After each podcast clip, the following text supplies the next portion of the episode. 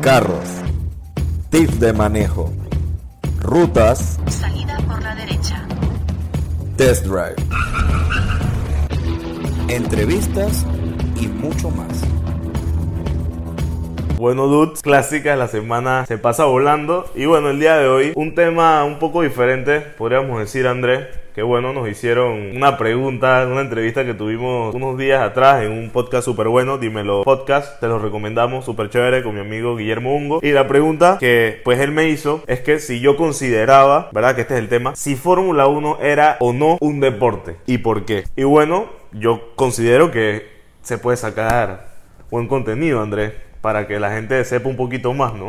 Sí, y bueno, aquí tengo, busqué internet y aquí me habla de que el deporte es una actividad reglamentada, normalmente de carácter competitivo, que puede mejorar la condición física de quien lo practica y además tiene propiedades que lo diferencian del juego. Y bueno, la Real Academia Española dice que es una actividad física ejercida como juego o competición cuya práctica supone entrenamiento y normas. Así que bueno, Juan Pablo, según esto, no sé tú qué opinas. ¿Es o no es? Bueno, como le decía a Guillermo hace unos días atrás, eh, para mí la verdad, Andrés, si tú me hubieras preguntado esto hace, yo no sé, dos o tres años, que a lo mejor yo no estaba muy metido en el tema de los carros o no me interesa mucho el tema de Fórmula 1, yo te diría, pues a lo mejor que no. Porque yo, pues sí me he dado cuenta un poco, es de que uno como que realiza que es un deporte hasta que uno como que empieza a ver las carreras, te empiezas a ver algunos documentales que hay en Netflix, le recomendamos algunos documentales que están chéveres, donde tú te das cuenta como más allá de las carreras y toda la cantidad de plata que se mueve en el deporte con el tema de la venta de boletos, etcétera, patrocinios, tú te das cuenta como del enfoque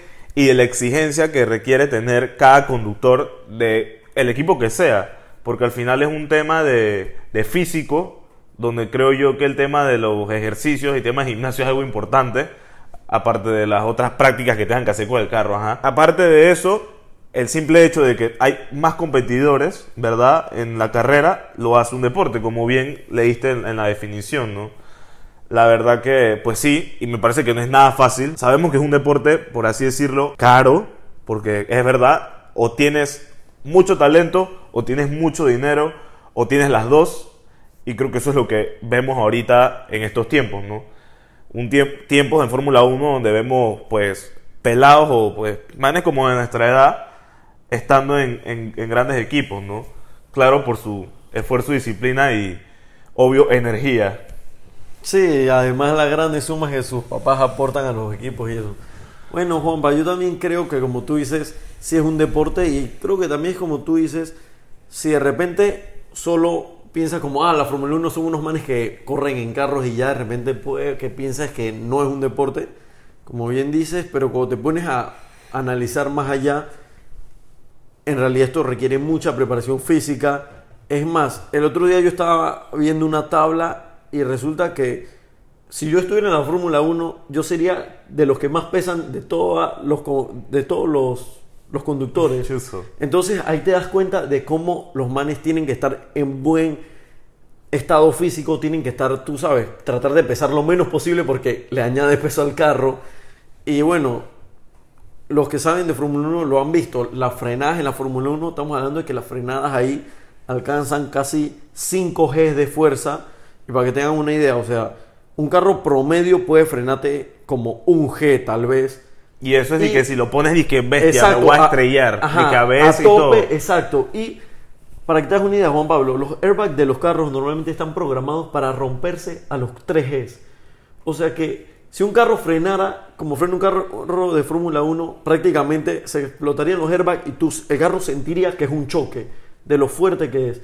Y esto significa que tú tienes que tener un cuello disque preparado. Con músculos, o sea, y da risa, ¿no? Pero es la, es la realidad. Sí. La verdad, yo no sé qué tipo de, de ejercicio bueno, practican ellos, cómo es sé la logística. que los que ya son profesionales, literal, tienen máquinas con pesos que tú les pones y es dije para ejercicio de cuello, ejercicio de cuello, foco. Es más, tengo un amigo que está conmigo en la universidad también en mecánica automotriz y él corre go-karts y él también me dice que él hace sus ejercicios de cuello, dizque. Porque al final es eso, André, o sea, si nos podemos analizar y lo comparamos con otros deportes como el fútbol, o sea, sí se puede comparar con ese tipo de deportes porque al final en el fútbol siempre es como que, ok, tú empezaste jugando a lo mejor en tu barrio, jugando en un equipo menor y fuiste como escalando. Claro. Y aquí es básicamente lo mismo, Nada más que bueno, empezaste con un go-kart y ahí tuviste que ir, ¿sabes? Como demostrando que tenías talento, ya sea que a lo mejor no te dan los recursos, o ya sea que tu papá, tu, tu papá te ayudó, tú empiezas por categorías. Esto no es algo de que, ah, que yo sé manejar súper bien ahí en la calle y yo me voy a meter a, a- a manejar Fórmula 1. Eso no es la realidad. O sea, No, ellos- sí, es tú verdad. empiezas por diferentes categorías y lastimosamente no son muy pocos los afortunados que logran salir de go-karts y todas las otras categorías a escalar a Fórmula 1, que es lo que No. pues, los, los niños o los pelados ahora están como aspirando. Pues. Sí, y es más, bueno, la verdad es que yo no estoy tan empapado del tema. De hecho, tenemos a un amigo que se los recomendamos que si está empapado de todos los temas de Fórmula 1, arroba Luis Motores en Instagram, búsquenlo. Súper, síganlo, bien cool. Eh, por lo que yo tengo entendido, de hecho, muy pocos pilotos, así como en general, de todas las competencias que hay de automovilismo, llámese rally, llámese eh, todas las demás, según lo que yo tengo entendido, muy pocos saltan a la Fórmula 1. Normalmente, o sea, es mucho más probable que tú veas un corredor de Fórmula 1 que diga, ¿sabes qué? Me voy a meter a correr a rally o me voy a correr a Indy, como hizo este Alonso. En su momento, y creo que regresó, ¿no? Exacto. O todas estas que tú veas, por ejemplo, eso, que un piloto de rally dice, ah, voy a correr Fórmula 1 y te salta a correr Fórmula 1 porque, o sea, es Sí, completamente no es diferente. fácil, es, es como su maña, pues, para cada sí, cosa exacto. también. Y también que no es solo una cuestión de que tú me digas que tú sabes frenar y tú sabes corregir las curvas, no, eso también, por ejemplo, tú tienes que saber cuidar los neumáticos. Y literal, cuidar los neumáticos puede ser, qué sé yo, el 20% de todo lo que tienes que saber manejar ahí, porque no puedes estar gastando los neumáticos, así de simple. Entonces, todas esas cosas son muy importantes y son cuestiones que eso, como tú bien dices, no es de que, ah, porque yo tengo un pocotón de deportivos y manejo Lamborghini desde chiquito, yo puedo manejar un Fórmula 1 y que ah, en un mes soy un crack, o sea, eso no es así. Y bueno, al final también el tema que tú dices de todo el tema, o sea, va de redundancia, o sea, el tema de los neumáticos. Eso de que tú tienes diferentes neumáticos, tú tienes que saber manejar una pista con lluvia. Supongo que también hay ciertos como entrenamientos, o bueno, no sé si eso lo practican en pista o qué, antes de las carreras, días antes, o cómo es la logística, pero supongo que eso también lo practican bastante, ¿no? Antes de la carrera. Sí, exacto. Y en verdad es un deporte que requiere bastante, bastante práctica. Y sabes que casualmente en el tema de si es deporte o no, aparte de que, bueno, claro que sí pienso que es un deporte. Inclusive creo que es uno de los deportes, Juan Pablo, me atrevo a decirlo con toda sinceridad, que más aporta en cierto modo al mundo. Porque, o sea, no es por menospreciar, por ejemplo, al fútbol, pero si te pones a, a pensar fútbol, ¿qué es? O sea, al final es como que entretenimiento y ya. Y bueno, obviamente saca a la gente de los barrios, sí. Pero si te pones a pensar, de ahí a que, ¿sabes? Como que trae un beneficio directo. O sea, que, por ejemplo, a ti creo que el fútbol en realidad, o sea, no te ha traído un beneficio, me explico. Pero si hablas de la Fórmula 1, yo te puedo decir, te ha traído el beneficio de que tu carro tiene control de estabilidad, te ha traído el beneficio de que tu carro tiene ABS, te ha traído el beneficio de que de repente, si tú tienes un deportivo, el chasis de tu carro es de fibra de carbón. O sea, al igual que... O sea, sí, es o sea, lo que quiere decir Andrés, por si no entienden bien, es que muchas de las tecnologías o cosas que han salido para carros son- han sido, por así decirlo, como probadas antes en Fórmula 1. Exacto, eh, o sea, es, es un deporte que desarrolla mucho lo que son las tecnologías y eso, o sea, no es solo... Sí, aporta mucho al mundo automotriz, Exacto, definitivamente, a las grandes y al marcas. final también es eso, aporta mucho a lo que es la seguridad de las personas. Bueno, no sé los que han visto Fórmula 1, pero sabrán que los carros de Fórmula 1 son como lo más seguro del mundo. Qué bueno, eso es lo que quería venir también. Que, o sea, podemos decir que ya que lo estamos poniendo como un deporte que lo es, podríamos decir que es de los deportes más seguros del mundo. Ajá, Sí, by porque- the way, pues por decirlo así. Sí, porque de hecho es impresionante. Yo me acuerdo que cuando yo empecé a ver Fórmula 1, que creo que fue como 2015, 2016, para ese entonces, en la carrera, creo que fue la primera, la de Australia, creo que fue, este, creo que fue Fernando Alonso, el man se chocó como a, yo no sé, creo que iba como a 200 y el carro dio vueltas y se salió de la pista. Y tú dices que es bestia, el man, yo no sé, se mató, tres costillas rotas Y salen ilesos. brazo roto y el man salió caminando como si nada. Y me acuerdo que la siguiente carrera no la fue a, a correr porque fue como que, ah, bueno, debes descansar un poco el cuello, esto y lo otro.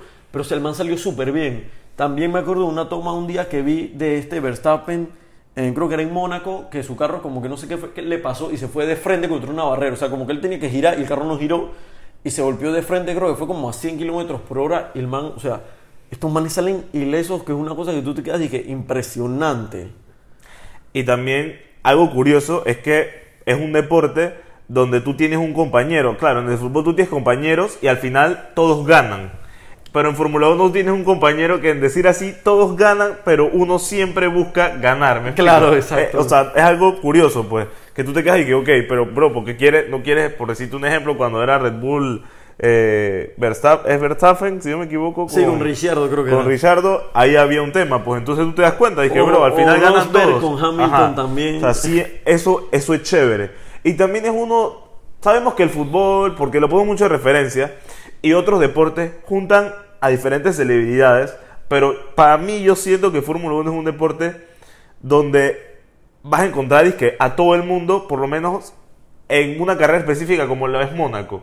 Ahí están todos los artistas, hay gente de, ¿sabes? Como puros famosos, o sea, siento que es un deporte que se presta mucho para juntar a personas, ¿verdad? Claro, a lo mejor con una cierta clase social, no es muy barato tampoco viajar a Sí. todos lados a, la- a las, a las carreras, De- pero es chévere porque tú viajas y posiblemente estás en Mónaco y te encontraste un poco de artistas, te to- puedes tomar fotos con los artistas, por poner un ejemplo, y no sé, es cool porque, bueno, ¿sabes? Y también me gusta el tema de que por lo menos, pongo el punto de nuevo de Mónaco, es de que si tú estás, si vives en Mónaco, casualmente un amigo en estos días nos estaba enseñando desde el apartamento de otro amigo de él en Mónaco, los más están viendo la carrera. O sea, no pagaste por ver, por ver el deporte, por así decirlo. Eso no vas a poder hacer en, yo no sé, un estadio de fútbol, un estadio de fútbol americano, o un campo de golf, qué sé yo, es algo diferente, pues. Sí, en verdad es un deporte muy chévere. Es más, casualmente en estos días estaba escuchando la entrevista que le hacía la gente de CNN a Nito Cortizo.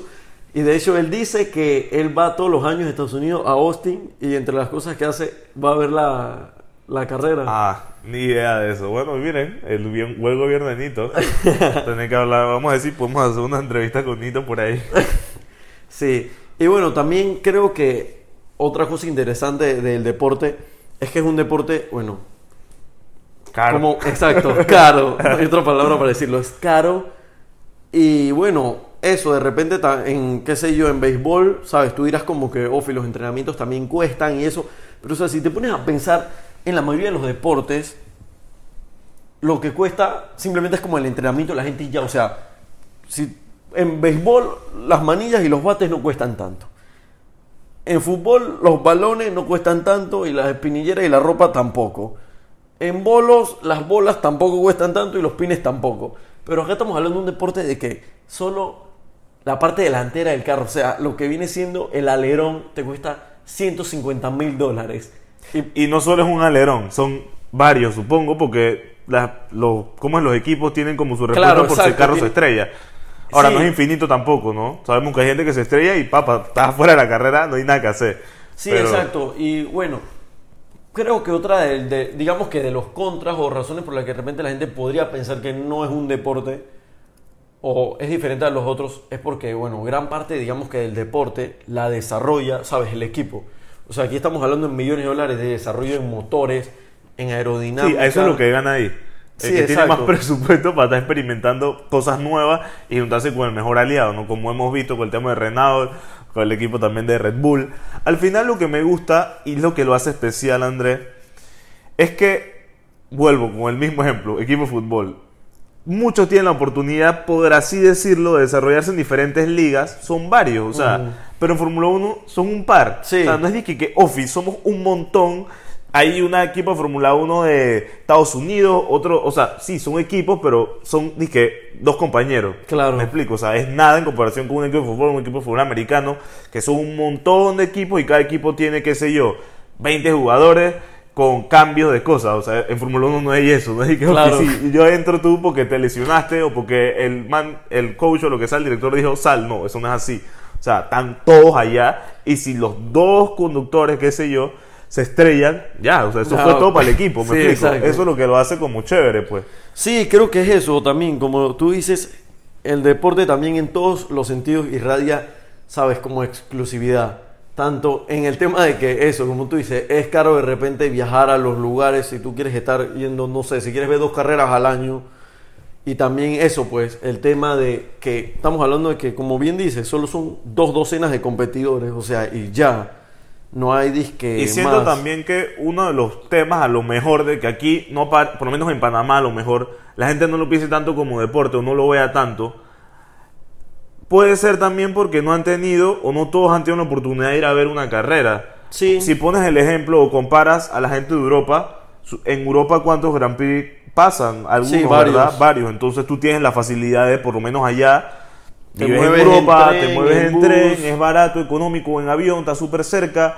Entonces ya hay como una diferencia. Entonces posiblemente allá obviamente eso es, el deporte se explota mucho más, la gente paga también un poco más plata, a lo mejor hasta menos. Entonces hay que ver ese tipo de cosas y obviamente se entiende, ¿no? La gente también busca mucho cosas que sean como, aparte de accesibles, algo que en el país tengan.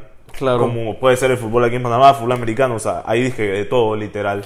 Sí, igual digo, también cabe recordar que no solo está la Fórmula 1, en realidad también hay, creo que Fórmula 2, Fórmula 3. Fórmula E, Fórmula que E eso es algo que también. tenemos que hablar pronto porque ese tema está muy cool. Sí, en verdad está súper. Y bueno, otra cosa que me parece muy cool, sobre todo como en Fórmula E, es que sabes que eso incita también a los fabricantes de autos a que produzcan carros eléctricos y sabes, también va mejorando el mundo en general, pues y el ambiente y todo esto.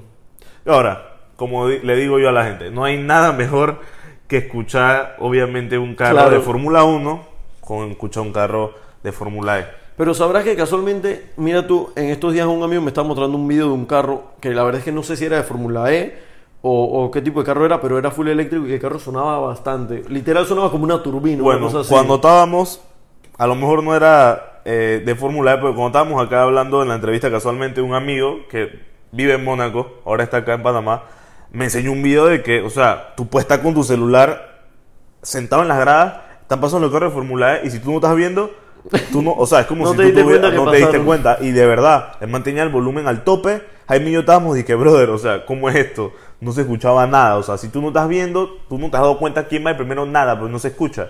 Entonces, claro, es un poco como, o sea, por eso yo creo que también ese, el deporte o Claro. la sección esa no está todavía tan explotada Sí. o tan arriba, porque digo, la gente, o sea, eso es para acostumbrarse, o sea, es como Claro. que pongas un man que tiene un carro, no sé, naturalmente aspirado, lo que sea, un V8, a manejar un Tesla, ¿sabes? La gente también, aparte de que está bien, el carro anda, tú quieres como sonido, pues, y eso. Sí, es que creo que ya también el oído está acostumbrado a que eso, si de repente tú te tiras un 0 a 5 en un Tesla, el carro puede desplazarse lo rápido que tú quieras, pero tu cerebro también como no lo computa porque tú estás acostumbrado Que al sonido, cómo se desplaza el carro, o sea, obviamente el sonido te ayuda a decir si el carro está cerca o lejos, todo eso influye y al no tenerlo cambia tu perspectiva.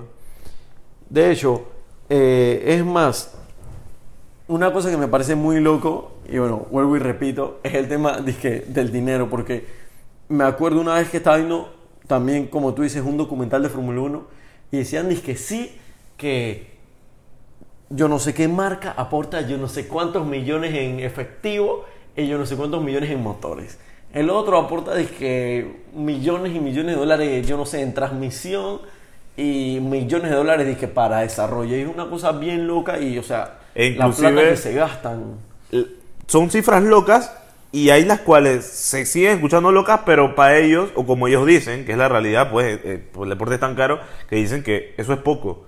O sea, como que, ajá, equipos como Williams, un poco un montón de millones también. No, sí, lo que pasa es que nada más contamos con esto y eso nos deja y, para, y da risa porque uno acá se y que, bro, eso es un montón de plata, pero bueno, en ese deporte eso no es mucho.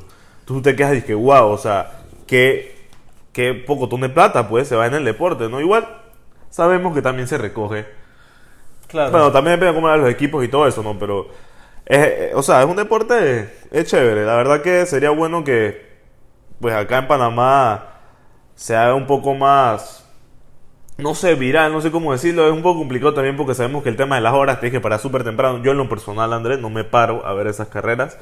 Después veo los resultados o veo videos y cosas así, medio resúmenes, pero no soy de pararme muy poco, la verdad, porque pues obviamente hora Europa no es la misma hora de acá. Sí, la mayoría son como las 7 de la mañana acá, una cosa así. Pero bueno, creo que... Y es- domingo, que uno está durmiendo.